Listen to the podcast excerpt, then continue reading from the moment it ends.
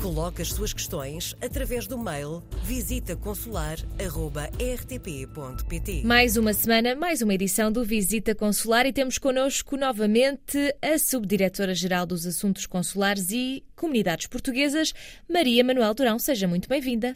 Muito obrigada. Um, os portugueses que vivem no estrangeiro uh, muitas vezes pretendem uh, casar-se no estrangeiro e podem fazê-lo, quer seja no posto consular, quer perante as autoridades do país onde residam. No caso de, dos portugueses que residem, eh, que pretendem casar-se no posto consular, neste caso têm que realizar primeiramente o chamado processo preliminar de casamento. Este processo preliminar de casamento é a publicitação da pretensão de casar e pode ser requerido pelos noivos ou por procuradores com poderes especiais para o efeito, sendo indicada a modalidade de casamento, o local da realização do casamento e o regime de bens a estabelecer. Este processo tem uma validade de seis meses a partir da data em que o posto consular lavra o despacho a autorizar o casamento. E são necessários vários documentos para o pedido.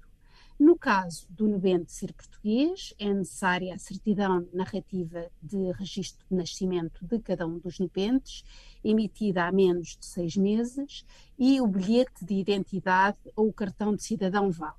Para os nubentes estrangeiros, é necessária a certidão de nascimento com os requisitos estabelecidos pelo país emissor para fins de casamento, o passaporte ou documento equivalente e um certificado de capacidade matrimonial emitido há menos de seis meses pela entidade competente do país de origem, para provar, no fundo, que, de harmonia com a lei pessoal, nenhum impedimento obsta à celebração do casamento.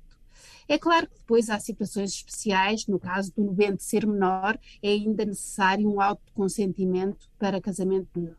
No caso de, de, um português que esteja no estrangeiro e pretenda casar-se perante as autoridades do país onde reside, ele deve posteriormente registar o seu casamento na embaixada ou consulado da sua área de residência, através de um processo de transcrição. Este processo pode ser efetuado em qualquer momento depois do casamento e para isto são necessários os seguintes documentos: o bilhete de identidade ou o cartão de cidadão de cada um dos nubentes, a certidão de casamento do registro civil local emitida há menos de seis meses, a escritura da convenção antenupcial e a certidão de nascimento se algum dos documentos for estrangeiro. Para o esclarecimento de qualquer dúvida, não hesite em consultar o posto consular da sua área de residência.